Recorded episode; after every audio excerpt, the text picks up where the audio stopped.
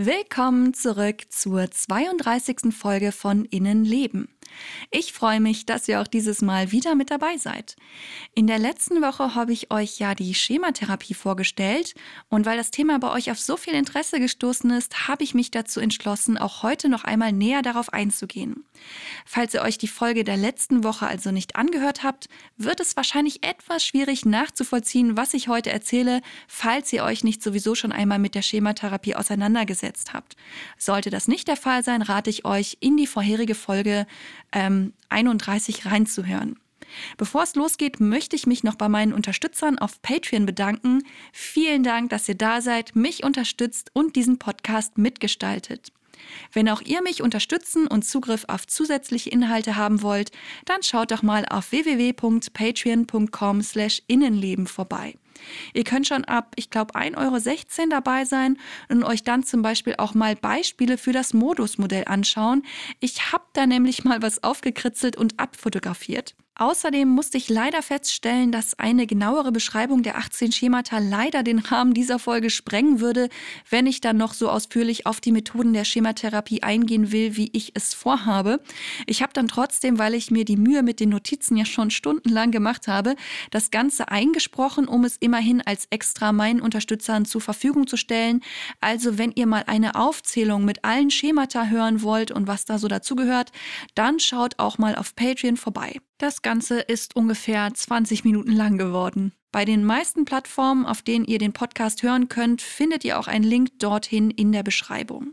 Ich würde mich auf jeden Fall sehr freuen, euch dort begrüßen zu können. Ja, und ich würde sagen, los geht's mit der Schematherapie, also mit meinen Infos und den Erfahrungen zur Schematherapie, weil eine Therapie ist der Podcast ja nicht. Das kann ich leider nicht bieten. Innenleben, der Psychologie-Podcast für alle, die auch mal hinter die Fassade schauen möchten.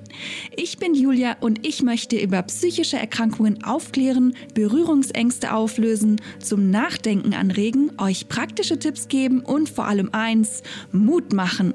Fühlt euch herzlich eingeladen zu einem weiteren Streifzug in unser Innenleben.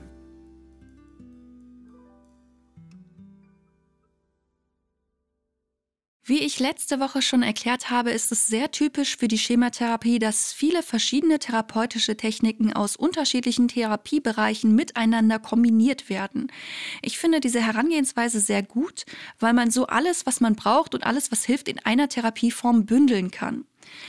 Ein wichtiges Ziel der Schematherapie ist es, die mit den Schemata verbundenen Gefühle zu aktivieren.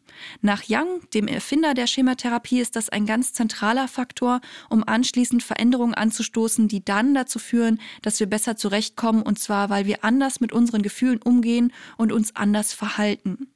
Dieses wichtige Element der Schematherapie wird Schemaaktivierung genannt. Es geht dabei darum, dass durch verschiedene Techniken das Erleben in der Kindheit und vor allem die damit verbundenen, meist problematischen Gefühle und Verhaltensweisen aktiviert werden. Man steigt also ein bisschen wieder in die alten Gefühle ein, erlebt sie neu und kann dann damit therapeutisch arbeiten. Es geht dabei erst einmal darum, dass die Patienten verstehen, wodurch und in welchen Situationen bestimmte alte Muster aktiviert werden. Außerdem ist es wichtig zu erkennen, dass durch diese auch im Erwachsenenalter noch aktivierbaren Muster unser Verhalten sehr stark von alten Gefühlen der Kindheit beeinflusst wird. Dieser sehr enge Zusammenhang zwischen Erfahrungen und Gefühlen aus der Kindheit und dem heutigen Verhalten und Fühlen als Erwachsener ist den meisten von uns vor so einer Therapie ja nicht so bewusst. Viele wissen zwar schon, dass man in Therapie Therapien gerne mal in die Kindheit zurückgeht, vor allem bei tiefen psychologischen Verfahren. Aber wie sehr man eigentlich noch wie ein Kind funktioniert, wenn man nicht gelernt hat, mit alten Schemata umzugehen, das ist oft eine sehr wichtige und bahnbrechende Erkenntnis. Im nächsten Schritt geht es dann darum, sich nach und nach von den alten Gefühlen zu lösen und neue Möglichkeiten zu erlernen, wie man mit bestimmten Situationen und Gefühlen heute als Erwachsener umgehen kann. Im Grunde geht es dann darum, gemeinsam mit dem Therapeuten oder der Therapeutin ganz konkrete Lösungsmöglichkeiten im Hier und Jetzt zu entwickeln.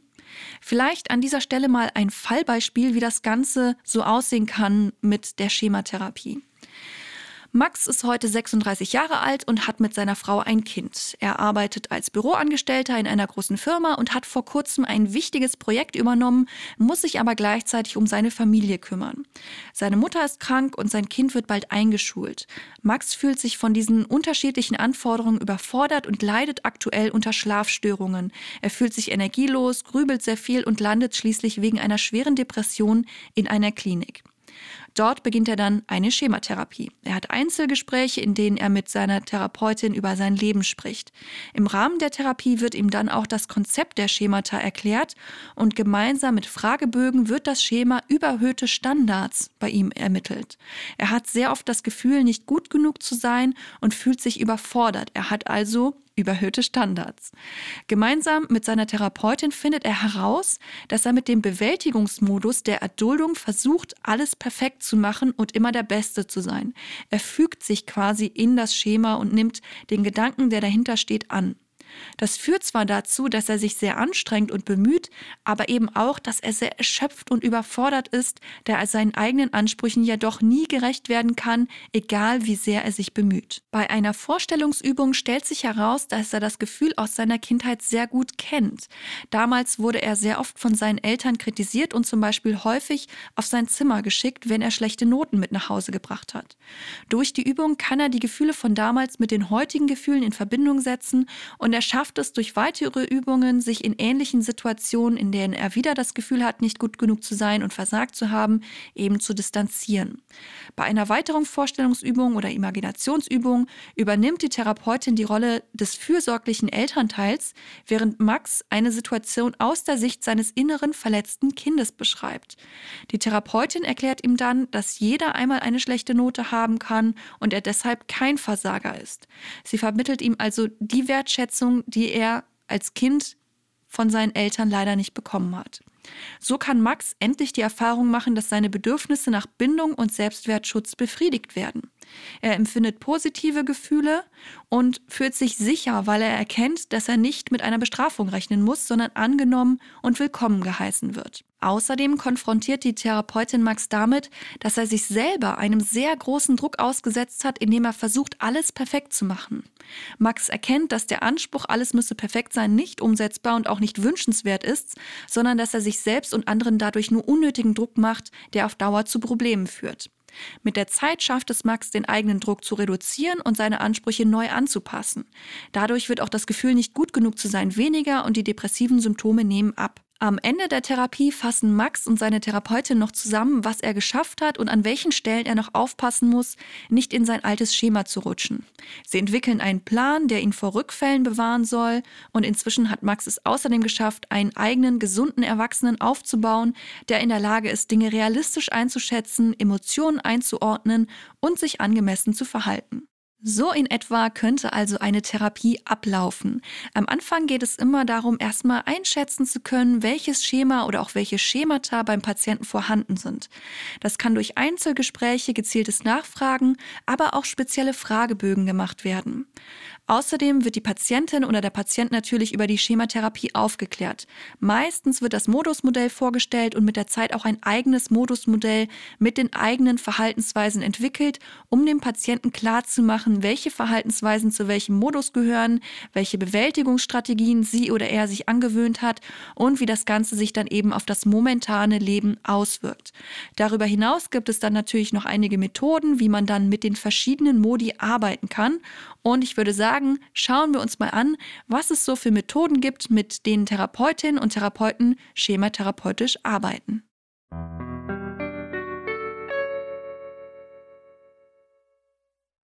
Fangen wir an mit den Methoden aus der kognitiven Verhaltenstherapie. Zum Einsatz kommen aus diesem Bereich zum Beispiel Hausaufgaben und Rollenspiele.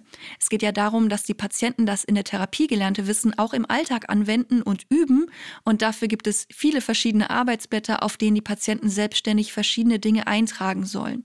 Es geht zum Beispiel darum, sich bewusst zu machen, welche Gefühle und Körperempfindungen in konkreten Situationen erlebt werden.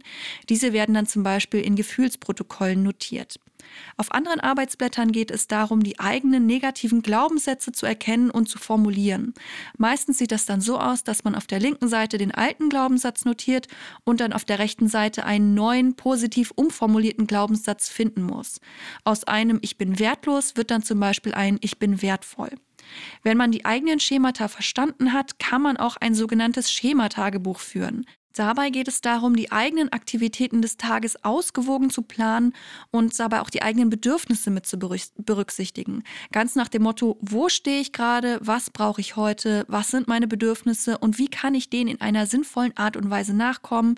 Und ein weiterer Punkt ist es dann, Geschehenes und das eigene Erleben achtsam wahrzunehmen und ja, da wären wir auch schon wieder beim Thema Achtsamkeit.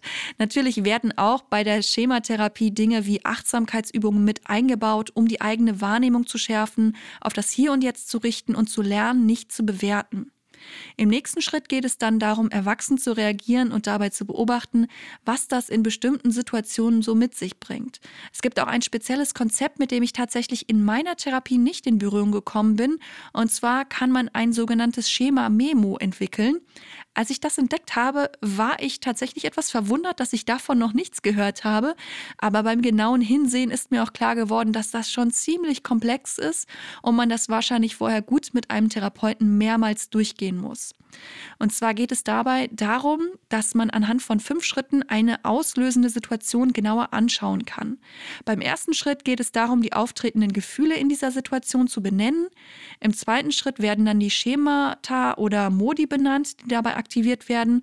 Und im dritten Schritt geht es dann darum, das Erleben und Verhalten in der Situation als kindliche Antwort auf die damalige Lebenssituation anzuerkennen, also diese alte Verbindung herzustellen und dabei die alten, unbefriedigten Bedürfnisse anzunehmen und vor allem auch anzuerkennen, statt abzulehnen. Im vierten Schritt geht es dann darum, sich davon zu trennen, also von diesen alten Hintergründen loszulassen.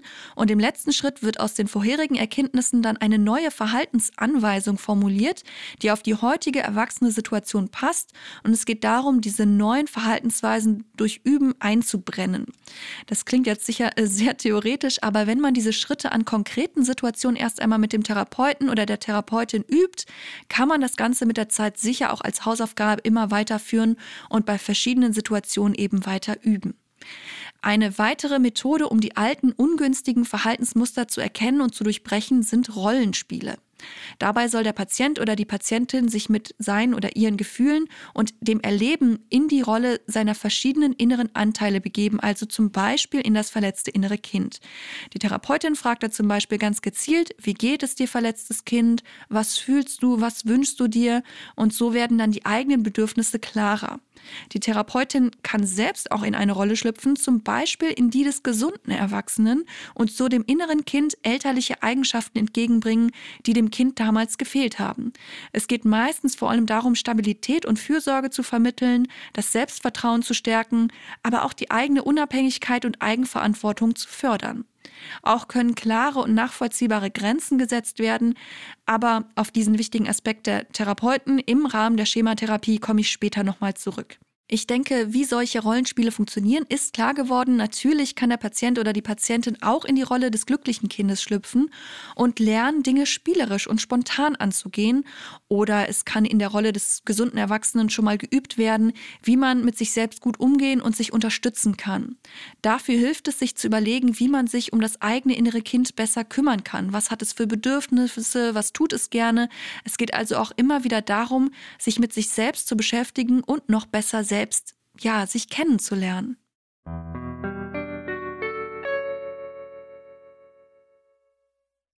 Kommen wir zu den sogenannten imaginativen Verfahren, die auch im Rahmen der Schematherapie zum Einsatz kommen, vor allem wenn es darum geht, alte Schemata zu aktivieren und frühere kindliche Situationen und Gefühlswelten wieder ja, da wieder einzusteigen.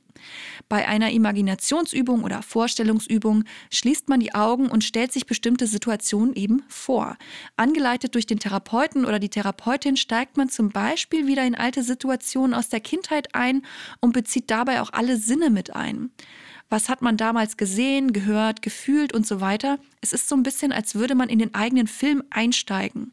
Meistens geht es darum, sich dort in dieser imaginierten Situation auf die eigenen Gefühle zu konzentrieren.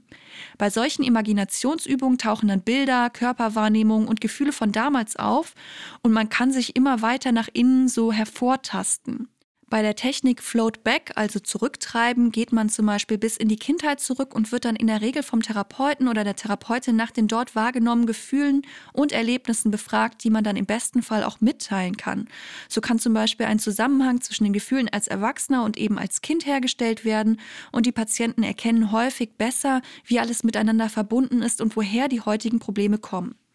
In einer weiteren Imaginationsübung geht es dann natürlich auch noch ein paar Schritte weiter. Man kann zum Beispiel mit dem neuen Wissen in so einer Übung das damalige Kind ansprechen und mit ihm ja in Kontakt treten. Das klingt jetzt so ein bisschen wie mit Aliens Kontakt aufnehmen, ist aber gar nicht so ähm, übersinnlich, wie es klingt. Man kann dann zum Beispiel fragen, was das innere Kind braucht, was es sich wünscht und ihm eben gut zureden. Wenn man das selbst noch nicht kann, dann kann auch die Therapeutin oder der Therapeut diesen Part übernehmen. Das Ganze klingt wirklich etwas schwer vorstellbar, aber ich habe tatsächlich selbst schon erlebt, dass solche Übungen sehr viel bewirken können. In der Imagination werden Informationen und dazu gehören ja auch Gefühle nochmals anders verarbeitet als im normalen Zustand. Man hat da nochmal einen anderen Zugang irgendwie. Dinge, die in der Realität vielleicht nur schwer umsetzbar sind, funktionieren in einer gut geführten Imagination zum Beispiel viel besser. Wenn man sich im Alltag noch nicht so selbst so gut zureden kann oder sich ein gesunder, erwachsener sein kann, dann kann man das aber vielleicht schon in einer Imaginationsübung. Außerdem kann man auch damit arbeiten, sich innere Helfer zu erschaffen, die einem beistehen. Das sind dann im Grunde ja auch nur imaginierte, vorgestellte ähm, Beschützer oder Unterstützer, die uns aber ein gutes Gefühl im Alltag geben können. Bei Angststörungen arbeitet man ja auch manchmal damit, um sich zu stärken oder sicherer und geschützt zu fühlen. Bei manchen Patienten funktionieren solche imaginativen Methoden sehr gut, aber ich habe auch schon Menschen erlebt, die damit leider nicht so viel anfangen können, weil es ihnen sehr schwer fällt, sich darauf einzulassen oder weil sie Blockaden haben, die die eigene Vorstellungskraft oder Fantasie nicht zulassen. Das heißt aber nicht, dass man daran nicht auch arbeiten kann.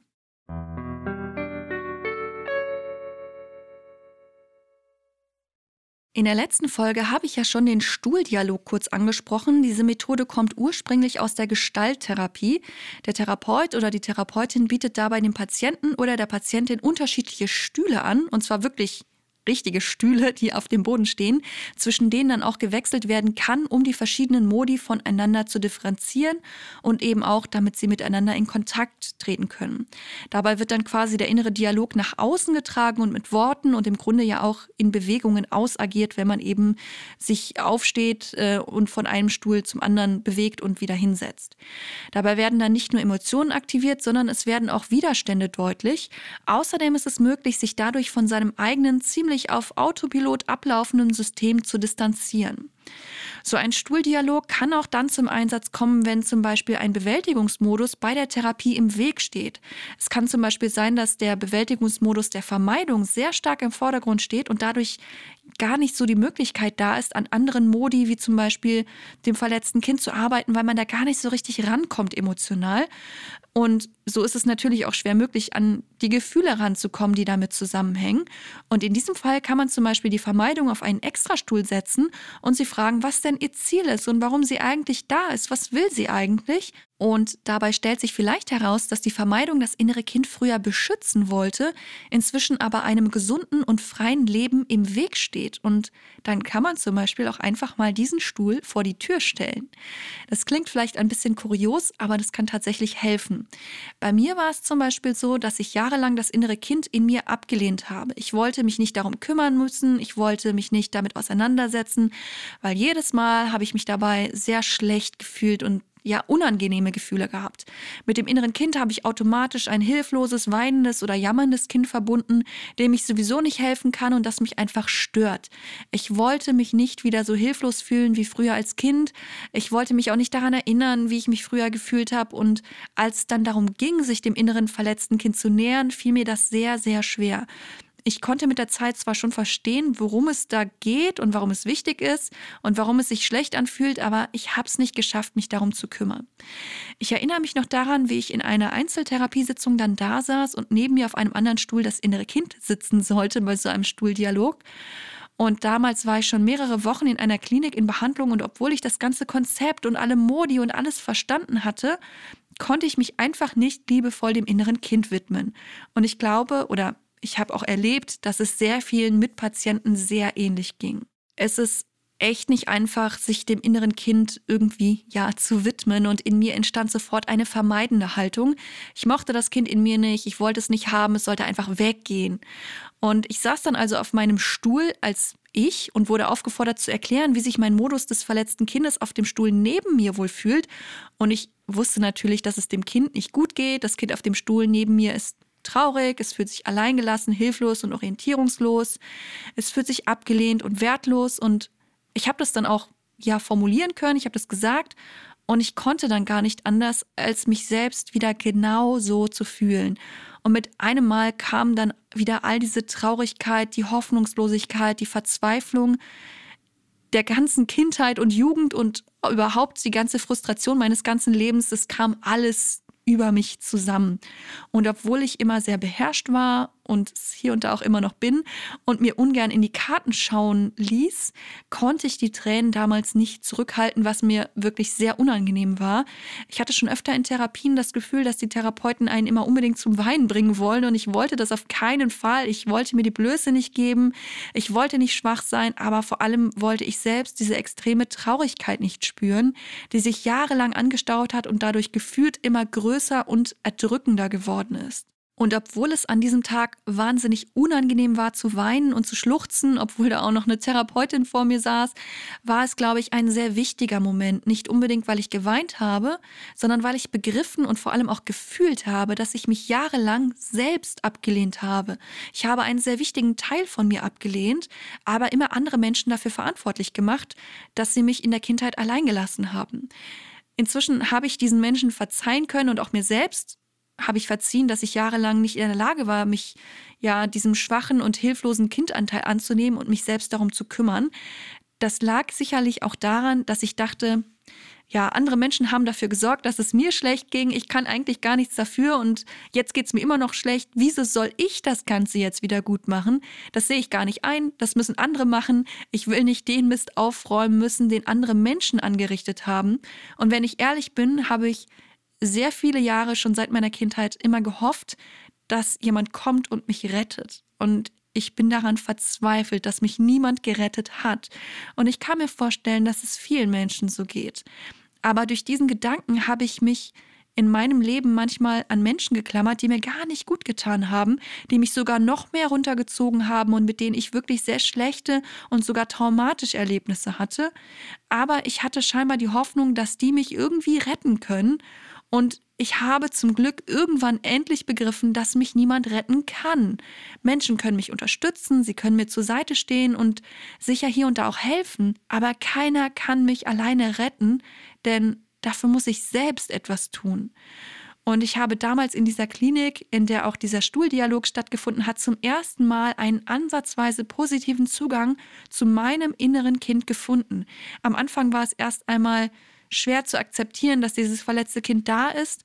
Aber mit der Zeit konnte ich es ohne Hass betrachten und als ich dann entlassen wurde, habe ich schon ein paar kleine Versuche gestartet, mich selbst um das eigene innere verletzte Kind zu kümmern und das war ein sehr wichtiger Schritt.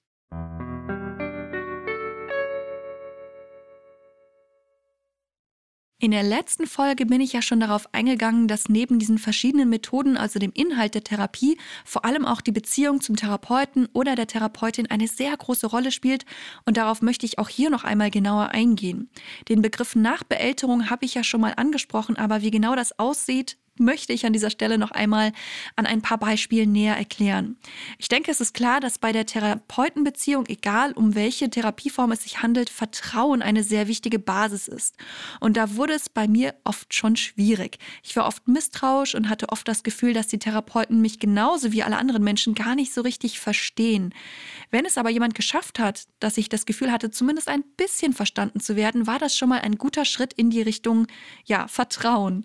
Was mir vor allem ein gutes Gefühl gegeben hat, war, wenn man nicht einfach als Therapeut Feststellungen in den Raum geworfen hat, wie zum Beispiel, sie haben eine starke Abneigung gegenüber allen Menschen, sondern wenn man das Ganze als Frage formuliert haben, stimmt es, dass sie andere Menschen erst einmal nicht mögen?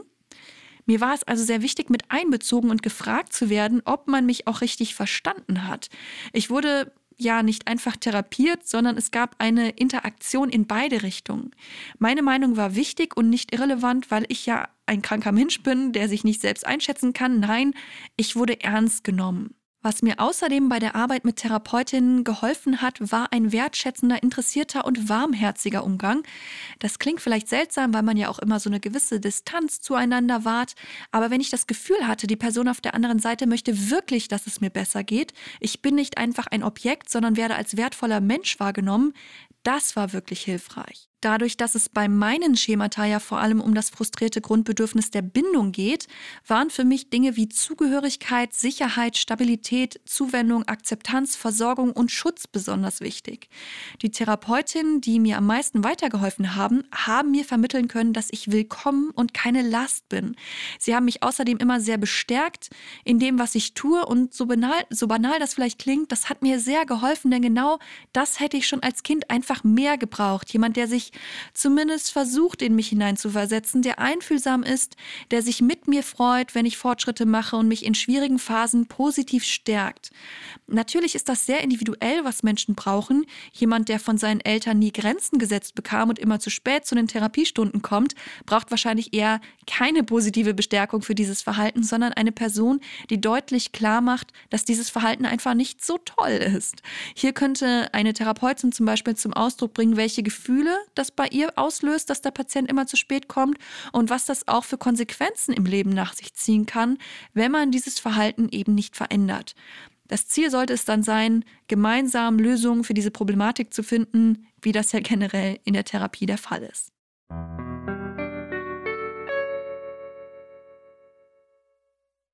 Zu guter Letzt möchte ich noch auf ein paar Erfahrungen eingehen, die ich mit der Schematherapie gemacht habe.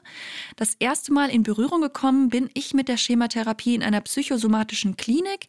Ich landete auf der Station für Persönlichkeitsstörungen, weil ja bei mir die emotional instabile Persönlichkeitsstörung immer die Hauptdiagnose war. Und auf dieser Station wurden eben verschiedene Persönlichkeitsstörungen mit einer Mischung aus der DBT und der Schematherapie behandelt. Und ich muss sagen, dass diese Mischung wirklich sehr sinnvoll ist. Gerade bei Menschen mit einer emotional emotional instabilen Persönlichkeitsstörungen. An diesem Beispiel sieht man auch wieder, dass es möglich ist, verschiedene Therapiemethoden miteinander zu verknüpfen.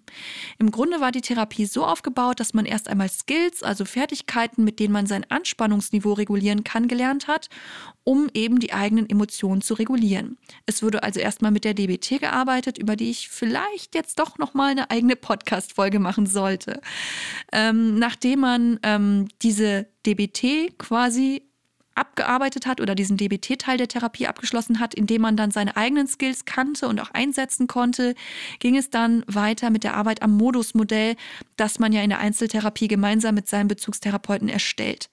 In der Interaktionsgruppe ging es dann darum, herauszufinden, wie die einzelnen Modi und Bewältigungsstrategien auch in der Interaktion mit anderen Menschen eben ja funktionieren oder auch eine Rolle spielen. Wir haben uns da zum Beispiel angeschaut, was die Bewältigungsstrategie der Überkompensation für uns bedeutet und wie sich ja, das bei uns auswirkt, wie das aussieht, woran können wir das erkennen, wann kommen wir in diesen Bewältigungsmodus und wie können wir das verändern.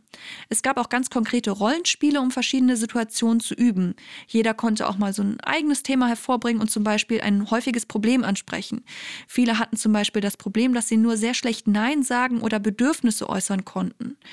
Und ich muss zugeben, dass ich auch dazu gehörte. Und ähm, ich musste dann zum Beispiel ganz konkret üben, andere Menschen um Rücksicht zu bitten. Das Ganze ist meistens ziemlich unangenehm und Rollenspiele waren meistens sehr unbeliebt, aber sie haben trotzdem geholfen. Es kann wirklich sehr viel ausmachen, schwierige Situationen vorab in einem geschützten Rahmen mit anderen Menschen zu üben. Zuerst wird das Problem besprochen, dann kann jeder seine Meinung dazu sagen und gemeinsam sucht man dann mit den anwesenden Therapeuten nach Lösungen. Die werden dann im Rollenspiel geübt, das heißt, ich übe als ich selbst, wie ich gegenüber anderen Menschen meine Wünsche und Bedürfnisse äußere. Es kann aber auch sinnvoll sein, mal die Rollen zu tauschen und zu schauen, wie es sich anfühlt, wenn andere mir gegenüber ihre Bedürfnisse äußern. Wie gehe ich damit um? Kann ich damit gut umgehen? Wie fühlt sich das an? da mal so in unterschiedliche Rollen zu schlüpfen und ähm, auch andere Blickwinkel dadurch zu sehen, kann ein ziemlicher Aha-Effekt sein. Was außerdem auch in diesen Gruppen stattgefunden hat, waren Aufstellungen. Die sind im Grunde so etwas ähnliches wie ein ja, erweiterter Stuhldialog. Jeder bekommt einen Modus aus dem Modusmodell eines Betroffenen zugeordnet und spielt diese Rolle dann aus. Statt mehrere Stühle stehen also mehrere Menschen im Raum und interagieren so miteinander, wie es auch die Modi tun würden. Sie können dabei auch typische Sätze sagen, die zum jeweiligen Modus gehören, um das Ganze zu verdeutlichen. Wer zum Beispiel das verletzte Kind übernehmen wird, der wird sich dann wahrscheinlich sehr klein und hilflos fühlen und vielleicht sagen, bitte tu mir nichts oder so. Tatsächlich ist es so, dass man ziemlich in diese Modi eintauchen kann, auch emotional. Und selbst wenn man quasi das Ganze, ja, das ganz eigene Modusmodell eines anderen Patienten nachspielt und nur das innere Kind von jemand anderem spielt oder den Bewältigungsmodus der Vermeidung oder den strafenden Elternteil übernimmt, so kann das auch eine ziemlich intensive, intensive eigene Erfahrung sein, die mit einem selber auch zu tun hat. Man hat so außerdem die Möglichkeit, dadurch, dass jeder sich in den zugeteilten Modus reinversetzt, dass man fragen kann, wie der Modus sich fühlt. Eine betroffene Patientin kann zum Beispiel von anderen Patienten ihr eigenes Modusmodell vorgespielt bekommen, kann dann zwischen den Modi umhergehen und sie fragen, was sie wollen, was sie fühlen und so noch besser verstehen, wie die eigenen Modi funktionieren und wie viel Spannung auch zwischen ihnen herrscht. Und auch wenn das Ganze jetzt so leicht dahergeredet ist, so eine Aufstellung kann emotional sehr heftig sein und es ist wichtig, den Patienten danach auch noch, wenn nötig, eine Nachbetreuung anzubieten, damit sie nicht in einem Modus und seinen Gefühlen stecken bleiben. Ergänzend zu dieser Interaktionsgruppe gab es natürlich auch noch Gruppentherapien, bei denen es zum Beispiel um Achtsamkeitsübungen und um das Erlernen von ja, Entspannungs- und Regulationstechniken ging. Außerdem gab es natürlich noch die üblichen, ich sag mal, Begleittherapien, die es meistens so in Kliniken gibt, also Bewegungstherapie, Ergotherapie und so weiter. Es gab natürlich auch Hausaufgaben, die wir abseits der Therapiestunden machen mussten. Es gab Gefühlsprotokolle, Stimmungsprotokolle. Wir mussten überlegen, womit wir uns motivieren und belohnen können, wofür wir dankbar sind, wann welche Modi aktiviert werden und so weiter. Wir mussten uns zum Beispiel auch überlegen, was wir in eine innere Kindbox reintun könnten für zu Hause.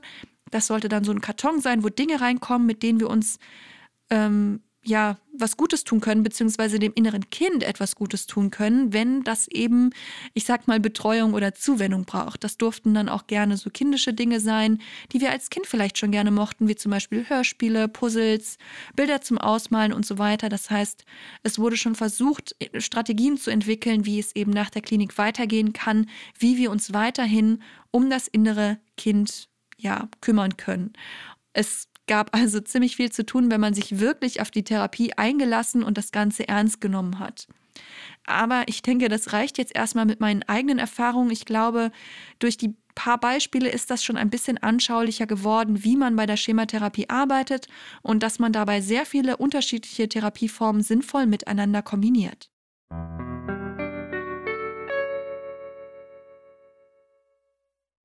So, ich denke, das reicht erstmal für die heutige Folge. Ich denke, das Thema Schematherapie kann ich dann hiermit abhaken. Ähm, ja, wenn ihr aber trotzdem noch Fragen dazu habt oder mit mir in Kontakt treten wollt, ihr findet mich wie immer bei Instagram unter innenleben.podcast und ihr könnt mir natürlich auch eine Mail schreiben an innenlebenpodcast.gmx.de. Besonders freuen würde ich mich natürlich, wenn ihr bei patreon.com slash Innenleben vorbeischaut und euch auch die zusätzlichen Inhalte dort anschaut und anhört und den Podcast mitgestaltet. Dort habe ich außerdem auch die Möglichkeit, mit euch Nachrichten hin und her zu schicken. Außerdem habe ich ja vor zwei Wochen schon zu einer Aktion aufgerufen. Da würde ich mich natürlich auch sehr freuen, wenn viele Betroffene von euch mitmachen. Worum es da genau geht, erzähle ich am Ende der 29. Folge. Also hört da auf jeden Fall mal gerne rein und wenn ihr euch dazu entschließt mitzumachen, schickt bitte euren Beitrag an innenlebenpodcast.gmx.de. So, das war ganz schön viel für heute. Ich ähm, brauche jetzt auch erstmal eine Pause. Ich wünsche euch noch einen guten Morgen, einen schönen Tag oder einen entspannten Abend. Bis zum nächsten Mal.